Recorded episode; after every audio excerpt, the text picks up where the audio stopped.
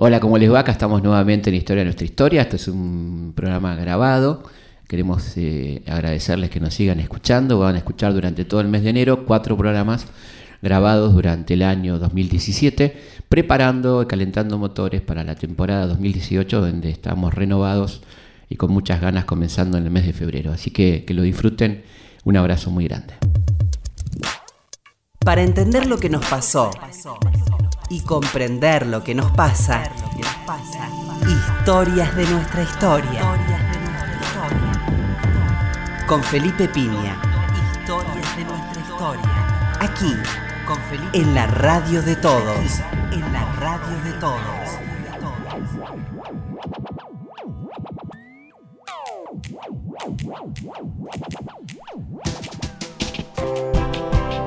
Hola, ¿cómo les va? Acá estamos nuevamente en Historia de nuestra historia. ¿Qué tal, Roberto? Hola Felipe, ¿qué tal? Buenas noches. Bueno, hoy tenemos una invitada de, sobre, para hablar de un libro muy interesante que recorre un poco la historia de la censura, pero desde un lugar muy, muy que nos gustó mucho, que es eh, dos revistas señeras, que son humor y, o sea, satiricón y humor en orden cronológico. Eh, aquí estamos con, con Mara Burkhardt, bueno, vamos a, a empezar saludándola en estas noches de comienzo de fin de semana, como decimos acá, con mucha tranquilidad. Es una entrevista muy apacible, eh, sin ningún apuro. Este, estrenando el fin de semana, Mara, ¿cómo estás? Bien, muchas gracias por la invitación. Es un gusto estar acá con ustedes. Bueno, ¿cómo surgió la idea del libro? El libro, sur- el libro en realidad surgió de mi tesis de doctorado. Y en todo caso mi tesis de doctorado surgió un poco de, de casualidad, el tema ¿no? de la Claro. tesis de doctorado. Yo soy socióloga Ajá. este, y formaba parte de un grupo de investigación que ya hace más de 10 años, este, en su momento estábamos trabajando este, dictaduras y resistencias a las dictaduras en América Latina y bueno, cada uno i- del grupo iba eligiendo este, un tema en que trabajar y a mí me interesaba puntualmente trabajar algún una cuestión vinculada a la cultura y ahí empecé como a escarbar un poco en lo que ya había producido, lo, lo que estaba disponible y producido y notaba que había muchos muchos trabajos sobre intelectuales o sobre prensa así.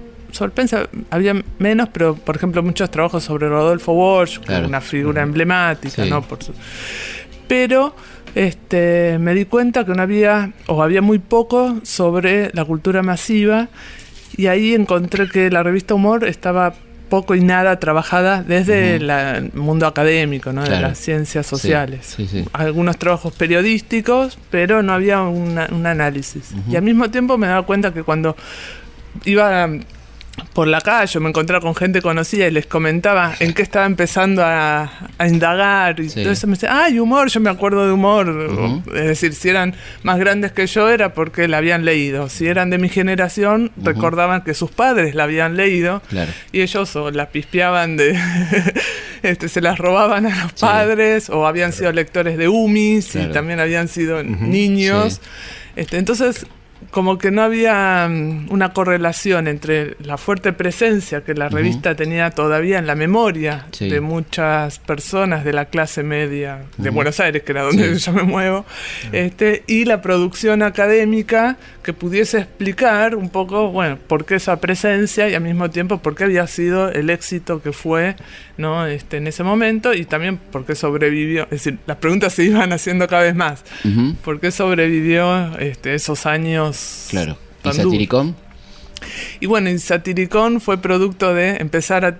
hu- Humor fue como un ovillo, donde Claro. con un hilito, donde empecé a tirar de la soga, me encontré el mundo humor, pero al mismo tiempo me fue destapando las revistas anteriores. Claro, claro. Como que de, de humor fui para atrás, ¿no? Sí, aparte de la Argentina tiene una tradición de publicaciones extraordinaria que uno podría arrancar con el mosquito, ¿no? Claro, O sea, bueno, esa cosas- era otra opción. Cosa, bueno, se acaba de publicar un muy buen Sí. trabajo sobre el Sí, mosquito. el de Claudia Román. Y yo creo que a veces pasa que el mundo académico no, no tiene muy en cuenta estas expresiones populares, digamos, que son humor, o sea, no se puede leer la dictadura sin humor, ¿no? Exacto. Un humor en el sentido de la revista, quiero decir, ¿no? este, y me acuerdo una frase de Serrat en una entrevista que le hizo a Mona Moncalvillo que decía que era curioso que la revista más seria de la Argentina fuera Humor, ¿no? Tal cual, bueno, esa es, esa es la característica propia de, de, la revista Humor. Claro. Este, el nombre no ayuda a poder... No, claro, bueno, pero era humor registrado además. Sí. Y arranquemos con Satiricón, ¿no? Para ir un poco cronológicamente, una revista extraordinaria con esos dibujos maravillosos, ¿no? De Casioli y algunas tapas memorables. Me acuerdo la de Cámpora y Solano Lima, ¿no? Uno en el nodrono, el otro en la escupidera. Este, muy, muy para la época demasiado este, mordaz, ¿no? Tal cual, sí. Había habido un antecedente de, tía Vicenta, digamos, pero esto era como muy políticamente incorrecto en ese momento, ¿no? Sí, entre la, la irreverencia me parece que era un poco más potente que, que el Andrew, porque el dibujo también más cuidado, con colores muy, realista el dibujo, claro. Sí, este, más fuertes, me parece que era algo diferente, ¿no? Nuevo. Y el momento, porque ella nos hace acordar que salió en noviembre del 72. Sí, exactamente. Todo pasó. El momento de la vuelta de Perón, exactamente, ¿no? Este, sí, el primer número sale en ese momento. este, yo creo que había una percepción de ciertos aires de libertad que eran ciertos, ¿no? De la censura igual... Este, sí, veníamos de Trelew, ah, ¿no? Ah, claro, exacto, mm, ¿no? Este, pero al mismo tiempo sí se veían como ciertas rendijas. Sí, hay una cosa curiosa cuando uno analiza el listado de publicaciones en el año 71 en la dictadura de la Lanús. Las cosas que se publicaban en Argentina era increíble. Vos le ves el listado del centro editor, las obras completas de Lenin. era increíble la, dictadura de la ¿no? no para elogiarla, pero digo que había un clima muy particular, ¿no? El centro editor estaba en su mejor momento, quizás, ¿no? Sí, yo creo que después, que, justo sobre ese fin de esa dictadura está este espacio de libertad donde distintas manifestaciones culturales, pero sobre todo vinculadas a la cultura masiva, se abren para la izquierda, o expresiones de izquierda, o que hoy llamaríamos también progresistas. En ese momento ese concepto no existía, me parece que era más... Sí, era, era como la izquierda, ¿no? Y era el centro editor era una cosa impresionante lo que estaba publicando. Y la masividad de la venta que se vendía en fascículos y se agotaban sus publicaciones con el gran Boris Spivakov, ¿no? Y todo, capítulo también, porque no, era, solo política, ¿no? La historia, la historia este, del pueblo argentino, los, libritos maravillosos, ¿no? Sí, es que creo que también lo importante es que había un público lector para todo eso, ¿no? Que estaba ávido de, leer, nutrirse, de debatir después sobre esos textos. Siglo Mundo, eran cosas extraordinarias. ¿Cuál era, recordemos un poco el staff de humor, que quién estaba en humor? Eh, perdón, en Satiricón. Sí. Y en Satiricón, en la dirección estaba Oscar Blota. este, Andrés Casioli era el director de arte. Este, toda la parte gráfica o visual, este, Carlos Ulanovsky, Mario Mactas, este, y después toda una troupe de dibujantes, así los más importantes, es decir, los primeros números de Satiricón están como la vieja guardia. De hecho, Landru colabora en los primeros números, Faruk, otros que vienen, este, que venían de Tía Vicenta o de los años 60, pero al mismo tiempo arranca una nueva generación que son los que ahora son los maestros. Este, Chris, Fontana Rosa, Grondona White, este, Grondona White, este, eh, Tabaré. Tabaré, que, este, colabora desde Uruguay. Este, nada, un, grupo así muy joven para ese entonces. Este, Beauty, que ya falleció. Este, ¿no? Que, colabora así este, asiduamente, ¿no? Forma un staff muy grande. Este, este, eso también es una diferencia con, con tía Vicenta, ¿no? De, estos staff grandes y de oportunidades a, varios humoristas nuevos. Dolina. sí, aparece después. ¿Y cómo le, cómo le va a Satiricón? Satiricón le va muy bien en ventas. de, hecho, su curva de ventas va siempre en ascenso. Este, a ver, si bien no llega a tener las mismas ventas que una revista de interés general, sí se nota que este, tenía como futuro. El tema es que al, este, al, poco más de un año la, la clausuran, entonces es imposible saber qué hubiese pasado más allá de... La clausura del gobierno democrático, digamos. Sí, la, clausura. Isabel Perón al, al mes, mes y algo del fallecimiento de, de Perón ahí sí en un proceso de, clausura en general del espacio público, ¿no? Sí, de este, publicaciones de la izquierda también, ¿no sé. Sí, claro. Diario El Mundo. Exacto, ¿no? Que venían cerrando. La cosa que Satiricón no era de izquierda. Uno no puede decir que Satiricón era una revista de izquierda. De hecho, me parece que varios de ese. Este, sí. sí, este, pero bueno, también entra en la en la volea por, por bueno por su irreverencia porque sí y porque me parece por un lado tenía mucha sátira política pero también tenía una sátira social muy fuerte es decir su, su nombre satiricón refería tanto a apuntar hacia lo político, pero también a un humor vinculado a lo erótico y a lo sexual. A la película de Fellini, Claro, bueno, mm. remitía un poco a eso, mm. entonces había muchos chistes sobre la, liberación sexual. Y había, había este, publicaciones especiales. Eh, de, satiricón como cuadernillo exactamente humor chancho claro, claro exacto humor chancho humor er, er, erótico, humor erótico sí. que ahí era lo erótico beauty era el campeón de ¿no? el que más hacía dibujos y cuestiones eróticas, ¿no? Y el motivo de la clausura, ¿qué se adujo para la clausura, digamos? La clausura son motivos morales, es decir, que es una revista que atenta contra la moral. De buenas costumbres. Sí, de buenas costumbres, este, y bueno, que no era aconsejable que, estuviese así. ¿Y cuándo vuelve la revista? Y la revista, bueno, va a juicio contra el Estado y lo, Blota logra ganar ese juicio y vuelven en diciembre, noviembre del 75 o sea que estuvo casi un año. Un año cerrada. Y ahí, en ese mientras tanto, salieron dos revistas. Es decir, el, grupo de dibujantes y periodistas se dividió en dos. Los peronistas, los más peronistas fueron a Mengano. Claro. El grupo, otro grupo fue a Chaupinela, que la dirigió Andrés Casioli. este, Chaupinela, la, la, clausura también Isabelita por presiones. Y ahí, bueno, reaparece este Satiricón, que vuelve como a a reagrupar. Pero mucho más conservadora esa satírico. Sí, tiene en, la línea política, mm. es, decir, la parte más social, cultural, sigue con, con su, este, su parte esta irreverente, claro, erótica. Pero en su línea política, sí, mucho más de, de, derecha, autoritaria. A pesar que la, la, etapa del 76 es tremenda, ¿no? La de marzo del 76. Sí, sí, pero de ahí hay un juego. Esa, esa, esa esa tapa de marzo del 76. Recordemos, como estamos en radio, que es una tapa que es una muerte, ¿no? Una, una, es una calavera. Una calavera con una imagen monstruosa. Sí, atrás tiene un infierno dibujado, este es de Casioli, este, y alude a la crisis del gobierno de Isabelita. Ahí también hay que tener cuidado, porque no alude a la, a lo que viene, claro. al horror que estábamos viviendo. Claro, este, es, una, es una etapa que alude a la, a la crisis que se vive con el gobierno de Isabelita y tiene un doble mensaje, es como el, título es El demonio nos gobierna. Claro. Entonces, uno, una lectura puede ser, bueno, el demonio es Isabelita. No, aparte, si lees las notas internas, te das cuenta de dónde van la cosa. Claro, y después en las notas internas va a que los argentinos estamos, los argentinos en, general estamos, este, es como más psicologista, ¿no? Este, estamos este, por un demonio, que nos lleva a estar en el infierno, ¿no? Una cuestión de un poco de la culpa. Y, ¿Y Chaupinela cuánto duró? Chaupinela duró un año, entre noviembre del 74 y noviembre del 75. Y ahí salió Ratón de Occidente, ¿no?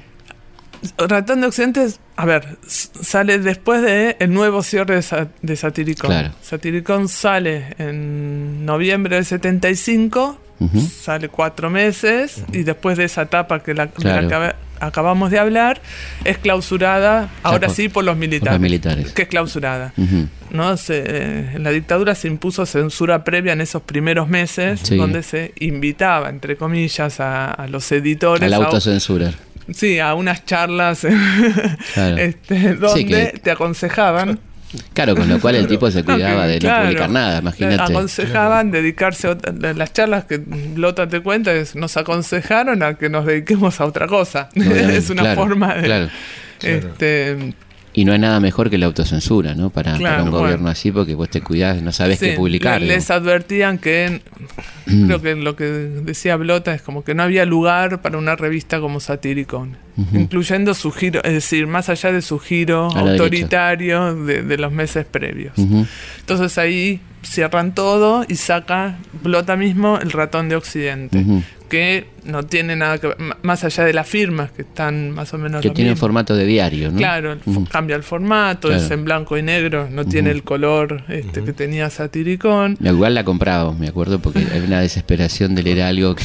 claro. Sí, igual no, logró mantener el mismo público. Este, eso también hay que tener en cuenta, ¿no? La clausura de estas revistas en la era pre-internet y todo eso que perdían muchos lectores, porque uno iba al kiosco y no la encontraba más y bueno, chao, me voy.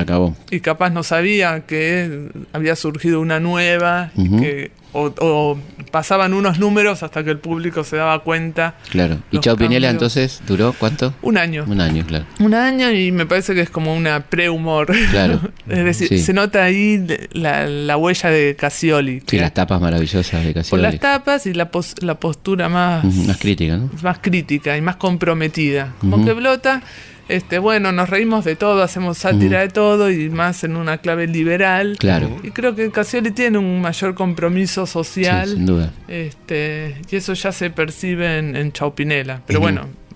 El personaje Sati sí. no tenía crítica política. No. El de la florcita. Era un pícaro. Claro. Era un, pícaro, sí, sí, era un sátiro chiquito, ¿no? Un sátiro, claro. Claro, un sátiro que remite a la mitología griega, este, claro. griega, ¿no? Y juega con eso. Pero al mismo tiempo lo, interesante de eso es que, si bien es, irreverente, que es una revista sin límites, que, que, ¿no? que, escandalizaba en esa época, el sátiro no tiene lo que más puede llegar a escandalizar. No tiene el falo, que, era lo que. Exactamente, tiene una larga cola. Una exacto. Entonces es interesante ver que. Es decir, los límites incluso de esa irreverencia. claro, por supuesto. Autoimpuesto en algún punto también. Este, ¿Y Vengano? Y Vengano Duró un poco más, duró hasta los primeros meses del 76, hasta mediados del 76. este, era un peronismo más, no, obviamente no, no, de derecha, sino más bien este, más popular, si se quiere. Igual se cuidaron bastante, es decir, eh, no salen a hacer este, proselitismo abierto, pero sí hay referencias. Claro, bueno. Este, pero sí hay referencias a lo popular, este, no sé, chistes con el bombo, o, los grafitis en la en, las calles, ¿no? Este, cosas que remitiesen al imaginario peronista este bueno, ya que estaba reconocido. Que estaba muy fresco, digamos. Sí, exacto. Sí, sí, completamente. Estamos con Mara Burkhardt hablando de su libro sobre la revista Humor, Satiricón y la censura. Y bueno, y ahí tenemos un bache, ¿no? Digamos, de, este, de esta publicación y una acción de la censura muy tremenda, ¿no? Sí, la censura es interesante, porque las revistas, esta, es como que esta gente se acostumbró a trabajar censurada. Eso es algo que hoy en día no, nos llama más la atención. Es decir, ellos recibían constantemente llamados de atención de la censura. La censura. Antes del golpe, digamos. Antes del golpe, entre el 72, 73 hasta. Incluso, bueno, no el ratón de Occidente, pero mm, sí otras revistas que siguieron en el 76. Bueno, mismo Mengano. Este, tenían llamadas de atención de la municipalidad de San Isidro, ¿no? todavía no era la ciudad autónoma, este, que era la que hacía la, censura sobre la prensa. Y mayormente lo que se les impedía era exponer la tapa en el puesto de diario, lo cual era, bueno, otra vez buscar perjudicarlos comercialmente. Porque Fue la tapa de lo que vendía. Claro, ¿no? Estamos en otra época donde la gente iba al puesto de diario y este, elegía. Elegía, ¿no? Y bueno, no estar expuesto en el este era un, problema. Pero bueno, eso era como de forma recurrente, hasta que después te venía esto, lo que podía ser una clausura este, total. Y llama la atención porque a partir de, del 78 esa forma de censura desaparece. ¿no? Este, y aparece, me parece más las intimidaciones, o, bueno, no hay registro ya de, las nuevas formas de, censura. Y ahí es el hueco que encuentra humor, ¿no? Claro. ¿Cómo se gesta la revista Humor? Porque había que investigar mucho para lanzar una revista en ese momento, ¿no? Pensarles muy bien. Sí, este, a ver, en el hay que volver un poco para atrás. En el ratón de Occidente van todos los expulsados de Satiricón, ¿no?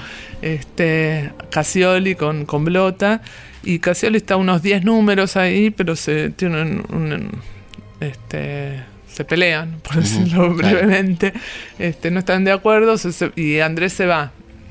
Y él trata de hacer una revistita de espectáculos que no funcionó con Ulanovsky, Mm. creo que se llama Perdón. este, y después se retira, ¿no? Y, y bueno, y el ratón de Occidente dura un año también, este, se cierra, y ahí en el 77 es el bache donde no hay nada. Claro. Y Andrés cuenta que ahí todos le empezaron a, a decir, en realidad, perdón, no hay, no hay nada. Lo que hay es Tía Vicenta. Tía la, revista que sí, sí subsiste es la nueva versión que Landruz lanza en el 76. O sea, el único que podía hacer humor político fue el Landru. Paradójicamente había sido censurado Claro. en la otra dictadura, Claro, pero en esta Claro. puede volver. Este, Que era un humor muy light, absolutamente. Sí, va a- a- animándose a hacer humor político, pero no, no una sátira como después la va a hacer este, la revista Humor. Y sí, más light, a veces críticas para todos lados, Sí, sí. incluso burlándose de los derechos humanos, ¿no? que ya en el 77 habían comenzado, había las organizaciones, bueno, no eran organizaciones, pero ya el tema estaba como poniéndose este, en agenda.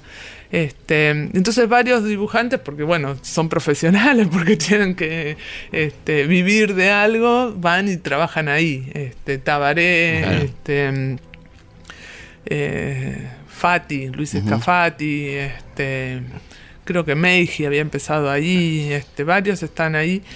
Este, Fabregat también. eh, y le, y le empiezan a. Bueno, se, se ve que era un grupo de amigos al mismo tiempo. Le empiezan a decir a Andrés, bueno, que saque un.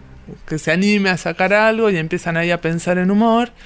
Y bueno, consiguen este los fondos este, y Y el mundial, el resquicio del mundial. bueno, ¿no? y ahí aprovechan el resquicio del mundial. Sí, que para mí esa coyuntura de mediados del 78 es bien particular porque con eso de que todas las miradas del mundo estaban puestas en el Claro, país, se abre cierta rendija don- para mos- demostrar ciertos grados de libertad. ¿no? De hecho, la primera etapa es de Menotti. La- claro, Menotti Deo se llama el Claro. personaje, que, que es, Meno- es Sí, Menotti sí, sí. con las orejas de Martínez Deo. ¿no? Esa combinación de los dos temas que. Claro. en ese momento eran más importantes para la dictadura, ¿no? Claro. Que ganar el mundial o que bueno le fuese etapa jugada. Este, bien a la Argentina en el mundial y la economía que venía de, ¿no? Martínez Dios venía de aplicar varias medidas y ese año su idea era seguir profundizando el modelo. Y la burla a lo futbolístico. Irán Túnez a la final. Dice. Claro. Sí, sí, sí, genial. Sí, este, sí, es decir, el, el tema no les pasa inadvertido, ellos también sacan la revista con muchísimas precauciones, Claro, saben que sus nombres están, es decir, no, no, no eran anónimos, este, ya venían con ba- bastantes antecedentes. Este, ese primer número es calificado de exhibición limitada, otra vez Mm. no lo pueden mostrar esa, Ah, esa etapa. Ya lo Este, y bueno, igual pueden, es decir, no, es como raro, con esto que les dejan la libertad, bueno, les advierten como diciendo, sabemos Mm. que sacaron algo nuevo, estamos atentos de lo que ustedes van a hacer, Claro. Este, pero pueden seguir. Y entonces arranca la revista con mucha cautela. ¿no? Este, el humor político en realidad es una lectura política del humor sobre la Claro. economía o sobre las figuras del espectáculo que son lo que había disponible en el campo cultural después de tanta censura, persecución, este, clausura y, Y desaparecidas. ¿no? Y si vos tuvieras que establecer diferencias entre satiricón y humor en, el- en cuanto al armado, a la estructura de la revista, ¿cuáles serían? digamos? Y a ver, este. Humor empezó siendo bastante parecida a Satiricón y después se volvió, bueno, con secciones mucho más fijas y estables. Esto es- también le, le tuvo. Fue posible por el tiempo, ¿no? Claro. Este, le permitió la estabilidad de, de secciones. Pero lo interesante es que empezaron a ver secciones como serias. Claro. Serias entre comillas, porque estaban escritas en un en tono. Este, es decir, con muchas ironías. eh, eh, no, no dejaban de ser notas que eran para una revista de humor, Claro. Este, pero hablando de temas serios, ¿no? Una corte y confesión, por ejemplo, lo de. Claro, la, Sí. la, la sección de, de- de espectáculos que tenía su sección Vinelli. sobre, claro, de Aníbal Vinelli sobre la censura, las notas de Enrique Vázquez, este, sobre política, las de Claudio Bazán, que es el seudónimo de Roberto Frenkel, que era un economista que hablaba sobre economía. Bueno, todo eso se hacía en un lenguaje muy este con, con, muchas esto, con muchas ironías, con metáforas, cosas que cualquier lector no solo lo pudiese entender, sino que también sea como un alivio leerlo y no sean datos duros de como leer un diario o, un libro o, alguna revista. Entonces todo eso lo hacía un poco esta, esta capacidad del humor de que por un lado nos saca una sonrisa y al mismo tiempo nos da ganas de llorar, ¿no? Esa cosa que uno no sabe si reír o llorar de lo que está leyendo, pues eran denuncias terribles, ¿no? Este humor, por ejemplo, se pone muy firme contra el modelo liberal de, Martínez de Oz y después de los que le, siguieron. este, entonces denuncian todo lo que significa la desindustrialización, este, el, avance sobre el, mundo del trabajo, este, la pérdida de, este, este, de capacidad adquisitiva, los peligros que implicaba sacar muchos créditos o endeudarse este, por demás, o la plata dulce, ¿no? en su momento de mayor esplendor, ya anticipaba de hecho lo que dos años después sería la crisis. Entonces con eso fue como muy sistemática y ahí eran chistes, caricaturas y estas notas que complementaban, ¿no? Este, Y así después lo fue haciendo con temas de cultura y cuando se animó, que ya fue en el 80 a hablar de política, 80, 81, también sumó el tema de más político, estrictamente, ¿no? Vamos a una pausa y seguimos con Mara Burkhardt hablando de la censura de Satiricón a humor. Historias de nuestra historia. Historias de nuestra historia. Con Felipe Piña.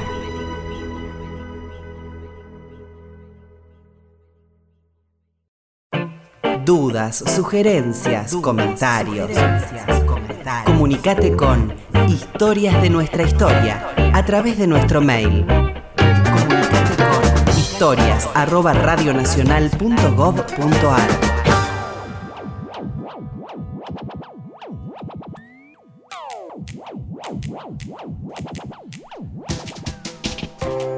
Seguimos en Historia nuestra historia hablando con Mara Burka sobre su libro de Satiricón a Humor eh, sobre la censura, ¿no? La censura en aquel, en aquel momento estamos eh, recordando a Andrés Casioli y queremos escuchar un poquito la voz de Andrés hablando de aquel proyecto tan interesante que fue Humor.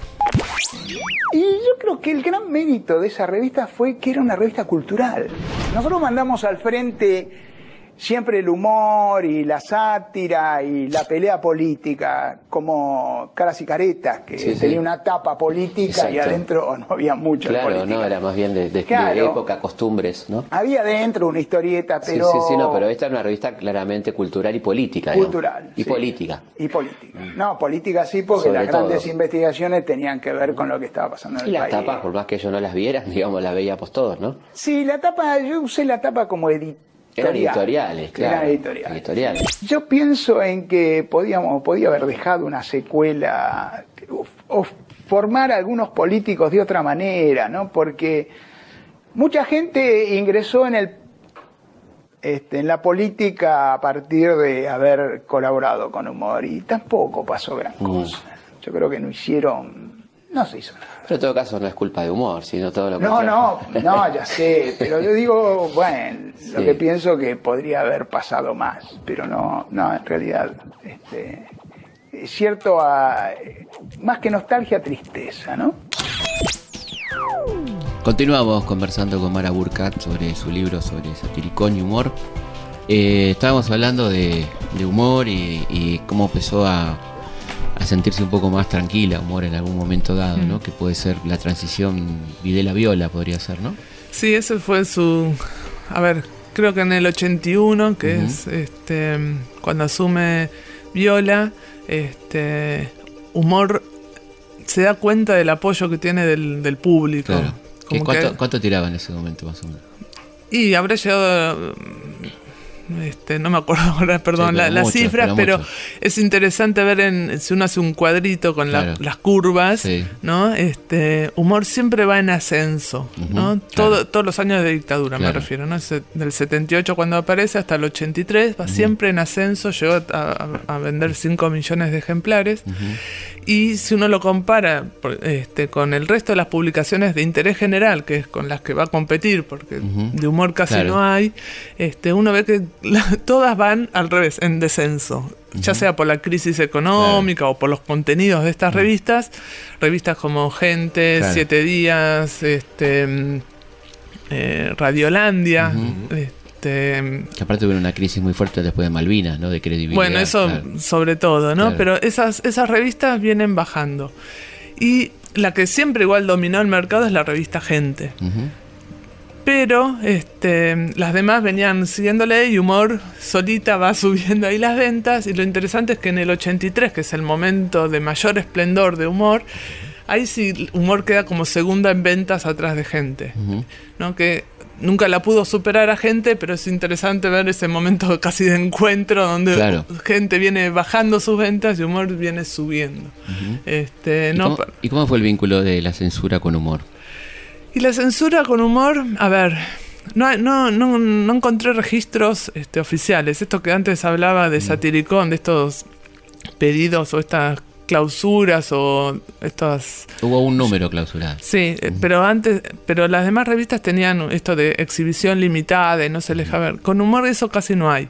Lo que sí hubo, y antes de ese secuestro, este sí son intimidaciones y amenazas, este, llamados for Falcon en, las puertas sin patente, como dando a entender que estaban chequeando ahí los movimientos de los redactores. Enrique Vázquez te cuenta que, no, que por momentos no tenía un domicilio fijo y que, se ocultaba después de alguna nota que, él consideraba que podía ser peligrosa. Y el número que ha secuestrado es el de enero del 83. La patineta, ¿no? El de la patineta, la justicia en patineta. este Con Nicolaides, me parece que. Sí, Nicolaides, exactamente. Este, y ahí me parece. Por lo general se toma ese número, ¿no? Como el, es verdad, fue el secuestrado, pero ya venía de antes las amenazas y Humor se entera más o menos entre octubre y noviembre de, del 82 de que el gobierno la tenía entre cejo y que le iban a llegar algún tipo de represalia. Estamos hablando en la época post-Malvinas, donde la revista ahí queda como el gran icono de, porque es la única que no se pliega al entusiasmo triunfalista de Malvinas. este, y unas tapas extraordinarias. Claro, entonces la revista ahí empieza realmente a militar para el retorno a la democracia. Lo milita, así con, se pone la camiseta y dice, quiero que vuelva el, orden democrático. Y ahí, bueno, los militares reaccionan, ¿no? Y ya hay como un... Y, de hecho, Humor, la revista Humor publica un editorial en noviembre donde dice, estas son las bases de Humor usando la misma palabra que habían usado los militares, como diciendo, estamos igual de nivel.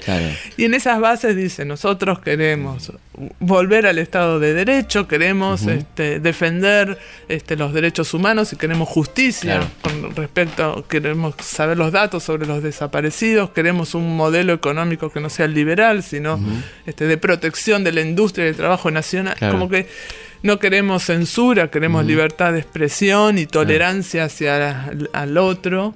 Bueno, le, responde así. Y en enero, como esperando la, la coyuntura de vacaciones, entiendo que también, más allá de que hay una nota de, de, esa etapa, de una nota de Enrique Vázquez comprometida, yo creo que también está esto de esperar a enero, donde todo el mundo se va de vacaciones y todo eso, ¿no? Y secuestrar en, en números. y lo que vos decís, ¿no? Que es ese progresismo, entre comillas, empieza a valorizar la democracia, no la revolución como el, en los 70. Exacto, bueno, eso es muy interesante, ¿no? Palabra que, no existía en el lenguaje argentino, ¿no? Sí. Democracia no le vas a encontrar. Exacto. No hay, bueno, en eso la revista Humor hace un trabajo intelectual mm. muy importante de, poner como salida a la democracia, una valorización de la democracia mm. y de los partidos políticos y los dirigentes políticos, que en la Argentina, claro, no, no tenía antecedentes, pues mm. los partidos siempre habían sido, este, em, nada, bueno, no, no los sujetos principales de la política, sino una política más tirada a las corporaciones. Este, Y ahí fue fundamental, sí, es decir, eh, los reportajes de Mona Moncalvillo, que a partir del 81, que es cuando aparece, es, ella empieza a entrevistar a políticos. Antes entrevistaba a figuras de la cultura que estaban censurados, que estaban marginados. Sí, sí Soriano, Claro, no, bueno, Cortázar. Exacto, pero en el 81 empieza a entrevistar a, políticos. Y entrevista a todo el arco político, partido, incluso dirigentes de derecha. Sí, Alzogaray, por ejemplo. Claro, figuras de partidos este, provinciales, este, no me acuerdo, un, catamarqueño, salteño, y es políticos, sindicalistas, empresarios, ¿no? Este, entonces, más allá que este, ella venía de un, de un origen peronista, hay un diálogo ahí, es decir, y Casioli este, está asociado al antiperonismo, ¿no? Más eh, por, por este, por otros motivos, en la revista sí circulan voces de todo tipo.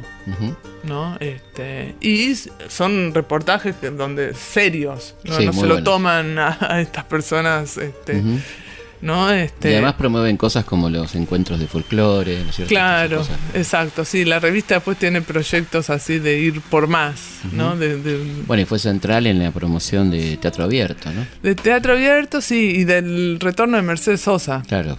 Este fue importante porque, según cuentan, este ella vuelve a cantar ¿no? en febrero del 82 y lo hace porque Daniel Greenbank había leído el reportaje que había salido publicado en Humor a fines del 81, donde ella decía, bueno, que le encantaría volver a cantar en el país, lo, pesado que había sido para ella el exilio y todo eso. Y que no es decir, y cuando era por qué no cantaba en el país, era sobre todo porque no había, es decir, más allá de la censura que pesaba, tampoco había empresarios dispuestos, claro. a traerla. Claro. Este, y en el 82, bueno, aparece, o bueno, se termina de confirmar esto para sorpresa de los mismos militares que no esperaban que alguien tuviese esa audacia. Una cosa impresionante que estuvo casi un mes, Mercedes, ¿no? Sí. Este, con todos los invitados habidos y por haber, ¿no? sí, Quedó ese disco maravilloso, ¿no? Sí. Mercedes en Argentina. Seguimos en Historia Nuestra Historia, hablando con Mara Burka sobre su libro sobre satiricón, humor y el recorrido intermedio también. ¿Cuándo, la revista se juega directamente por Alfonsín? ¿En qué momento aparece esa opción? ¿no? A ver, yo creo que en, el 83, pero igual no es que es bastante cuidadosa. es decir, después cuando Alfonsín asume, me parece que ahí aparece esta cosa de, bueno, la revista se vuelve alfonsinista. Y ahí perdió. ahí, comienza la, curva descendente. Sí, a mí me parece que ahí, es decir, fue muy difícil reconvertir la revista. Claro, fue una revista básicamente crítica, ¿no? Era una revista satírica, ¿no? Que, mm. tuvo a su enemigo durante la dictadura su enemigo así bien declarado, nítido, y todo eso fueron los militares. Y una vez que se van del poder, bueno, seguir con ese mismo tono de agresión contra un presidente que en ese momento era un presidente muy débil. Sí porque la amenaza militar todavía, es decir, visto desde hoy es muy fácil decir, ah, ¿por qué no siguieron con la, con la sátira? Pero la democracia era muy frágil, ¿no? Estaban, es decir, de hecho, constantemente las amenazas, ¿no? De, posibles golpes y de hecho, bueno, después los hubo intentos, ¿no? Este, sí, pero amenazas de bombas, de todo. Exacto, ¿no? Entonces... Este, la me justicia parece... militar que no movía un papel, ¿no? Después de los juicios. Claro, bueno, entonces este, me parece que fue una coyuntura muy delicada donde ellos vieron que no, había espacio para sostener la misma, el mismo nivel de agresividad contra el presidente electo. Este, sumado a que también sí tenían vínculo, es decir, Alfonsín les había caído bien. Tampoco. Bueno, y aparece este, una gran revista que es El Periodista, ¿no? Claro, bueno, ahí este, eh, Andrés Casioli se juega por un proyecto serio, más, más en serio. Una gran revista. Este, sí. que uno, yo le alcancé a preguntar, ¿no? Que era el momento de sacar un diario, ¿no? Sí. Era el momento de sacar un gran diario. ¿no? Sí, creo que capaz no se animó, no sé qué, Estaba La Voz, el único diario era La Voz que había salido en agosto del 82, ¿no? Sí, sí, ahí sobre las elecciones. Sí, después- diario de los montoneros, claro. digamos, Claro, ¿no? para sí, sí, decirlo sin ningún... Sí, y después terminó. Sí. El periodista no fue, apareció página, ¿no? El Claro. que llenó ese, ese espacio. Pero si uno hubiera usado toda la, la calidad periodística del periodista en un diario, hubiera sido un éxito Sí. rotundo, ¿no? Me parece a mí. ¿no? Sí, Había igual. la gran avidez en ese momento. ¿no? Estaba el público para Claro, eso. Sí, igual me parece que eso hay varios que dicen que eso fue lo que lo hundió económicamente el, tema del periodista. Claro. Bueno, igual un diario siempre es muy caro y muy complejo. ¿no? Mm. Habría que tener quien lo Sí. banque porque... Pero la revista era impecable, yo me acuerdo que se agotaba, sí, ¿no? sí, sí, sí, no, tenía aviso, claro, porque era justamente... Claro, bueno, ese es otro, Claro. otro problema de este progresismo. Claro, claro. es decir, cada vez Claro, que ¿cómo le, iba, ¿cómo le iba humor con los avisos, por ejemplo? Eh, humor en la dictadura casi no tenía. Claro. Era- e- eso era interesante, no, no tenía. Y cuando tenía, es decir, empezó teniendo grandes avisos, empezó teniendo muy tardíamente y de empresas internacionales, Claro. porque muchos anunciantes locales estaban, bueno, esto, formas de censura, Sí, ¿no? presiones, claro. Presiones que recibían del gobierno de no anunciar en determinados medios, en especial en humor. Entonces, grandes anuncios, no sé, una página de Coca-Cola, Claro. de Lee, ¿no? la de marca, Sí. marca de jeans, y pocos. Y cuando tenía un poco más de eso, los lectores salían a criticarle de que se había vendido al mercado. Claro, claro. Y la redacción tenía que salir a decir, bueno, pero necesitamos... vivir, claro. Hay que vivir. Y después decía, se termina siempre justificando como sintiendo la culpa de haber puesto publicidad, ¿no? Entonces, Claro. bueno, pero tenemos la publicidad, pero tenemos cinco páginas más. o Claro. mejoramos la calidad de tal cosa. O Claro. no bajamos... el- como... Con el tema del dinero siempre hay una sospecha, ¿no? Esta cosa de venderse al mercado. Y me parece que, que muchos lectores interpretaron la falta de anuncios inicial como esto de somos afuera del mercado. Y no era que eran afuera. Claro. Ahora que desde el punto de vista de la producción literaria, como vos lo trabajaste, ¿qué, qué te parece la revista? ¿no? ¿Cómo, ¿Cómo fue la revista Humor? ¿no? y la revista Humor tuvo grandes plumas. Este, Ahí, bueno, Dolina se convirtió Mm. Sí. en Dolina, me El parece. ángel gris. claro, Sí, ¿no? claro. Muchos, muchas este, periodistas o escritores no empezaron ahí y Casioli, esto que, antes hablábamos fuera del micrófono, ¿no? Este, recibió a mucha gente, le dio lugar a gente que en, en ese momento no, no- no era portadora de apellido. Claro. Y hoy día capaz lo, lo, lo es. Este, tanto plumas de, de escribir como de dibujar, Claro, ¿no? Este, claro. Él fue muy abierto y al mismo tiempo todos los que lo conocieron decían era fue muy hábil en reconocer el talento, ¿no? Mm. Como que veía potencialidad, que capaz le faltaba un poco, pero veía potencialidad y entonces ahí este, Claro. abrió. este, y en humor escribieron, me parece, las mejores plumas de, de este arco, pro- en ese entonces arco progresista. ¿no? Este, Por ejemplo, ¿quién recordás que escribía en Humor? y este, además de los periodistas más este, conocidos como Enrique Vázquez, después está Santiago Kovatlov, claro. este, pero Juan Sasturain también pasó por ahí. Em, Santiago Varela. Santiago Varela. Sandra Russo. Este, Sandra Sandra, Russo comenzó siendo correctora, por ejemplo. Gloria, Gloria Guerrero. Gloria Guerrero, que empezó también ahí en humor. Ya había tenido una experiencia breve en otras revistas de rock, pero tenía 19 años. ¿no? Las Eh, páginas de Gloria, era Claro, bueno, sí. abriendo la revista al mundo del rock, Claro. cuando nunca antes una revista de, de humor había tenido una sección Claro. este, sobre música.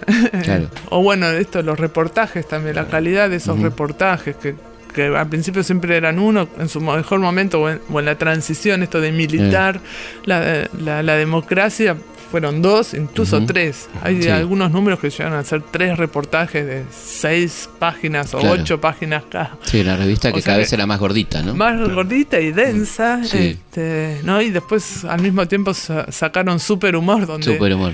si uno se queda con más ganas todavía. Y bueno, y Fierro. Claro, bueno, para la historieta este, salió Fierro, que también fue toda una una nueva posición, ¿no? Este, de, de rescatar la, la historieta argentina, una historieta argentina que esté anclada en, en- en estas coordenadas espaciales. Claro.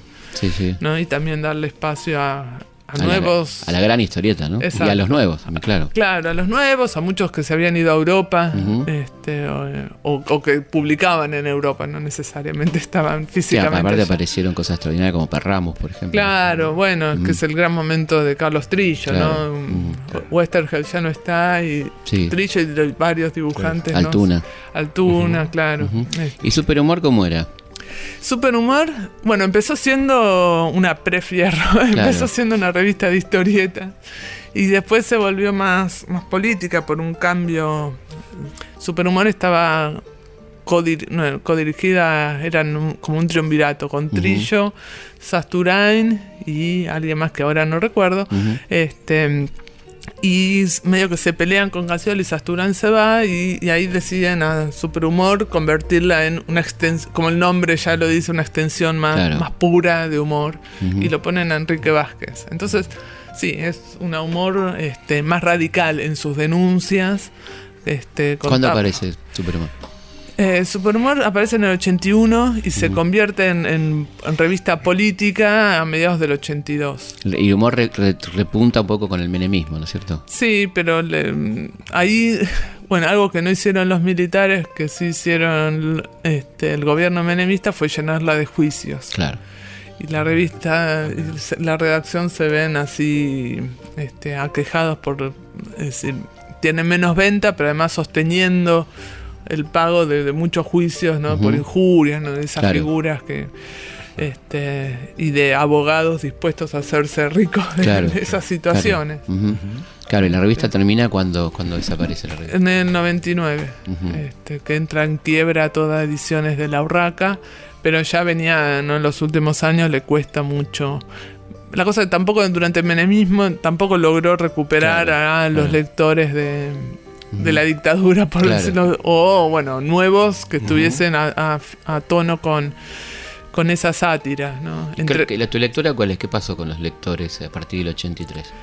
Ah, es que en realidad me parece, primer, antes de eso pasó, me parece que Humor, en, en esos años de dictadura, fue una revista que nucleó eh, se cumplió muchas funciones. Cumplió la función de revista cultural, de revista política, de, diario bien informado. Era como. De catarsis. De catarsis. Todo estaba en humor. Claro. al mismo, claro, te podías reír y distendías un poco.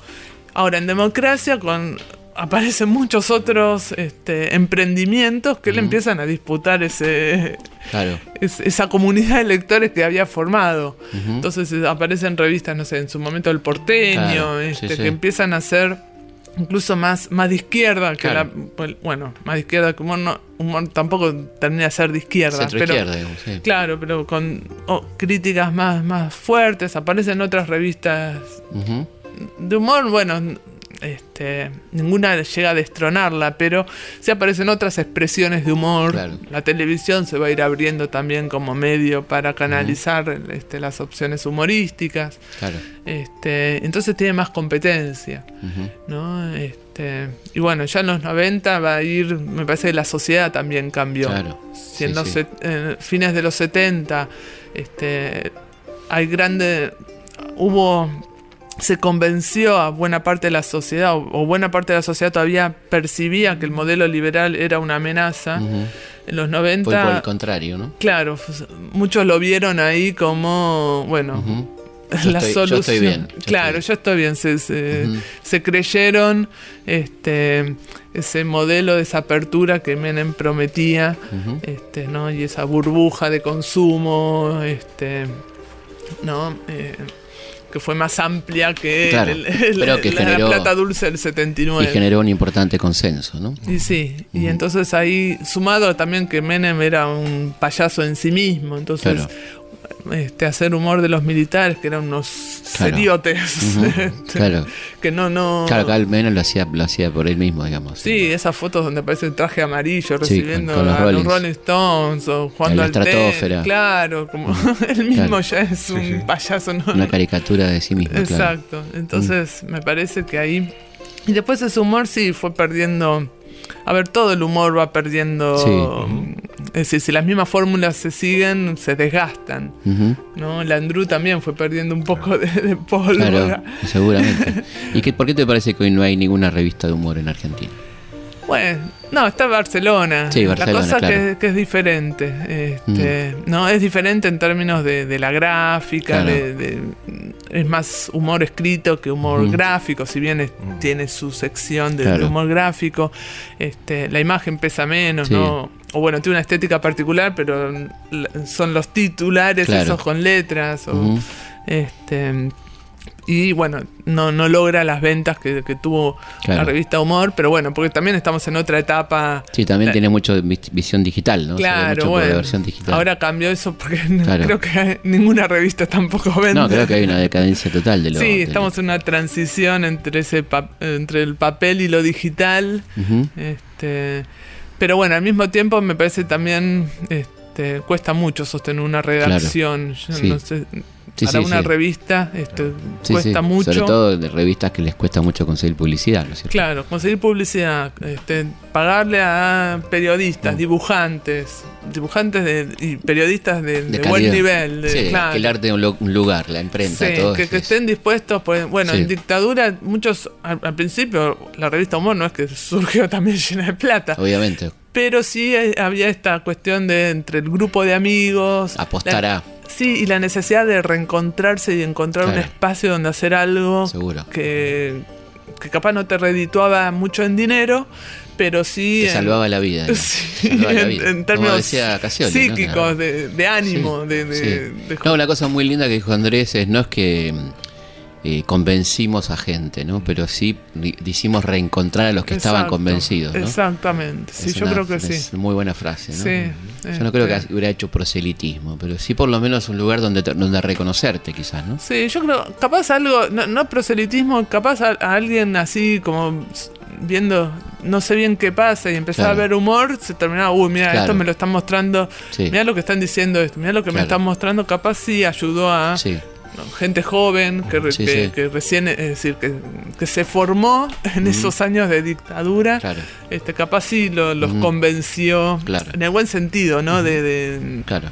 bueno, no como si hubiese un mal sentido, pero los convenció de eh, esto, esto es lo, lo que lo que vale. Claro. Este, Sí, sí, en en un contexto de des- desolación absoluta. claro, exacto. Pero si no, sí, es verdad que nucleó este, a toda gente dispersa. Claro, Ya sea entre lectores, pero también de productores culturales. Totalmente. Las entrevistas eran una forma de actrices o actores que, o cantantes que hacía tiempo que no podían actuar, Claro. no podían cantar, no podían... Sí. Y al mismo tiempo no, no, se, no se les hacía notas por, Por supuesto. por esos motivos. De repente reencontrarse con un Claro. lector o, o hacer escuchar su, su voz, contar sus trayectorias.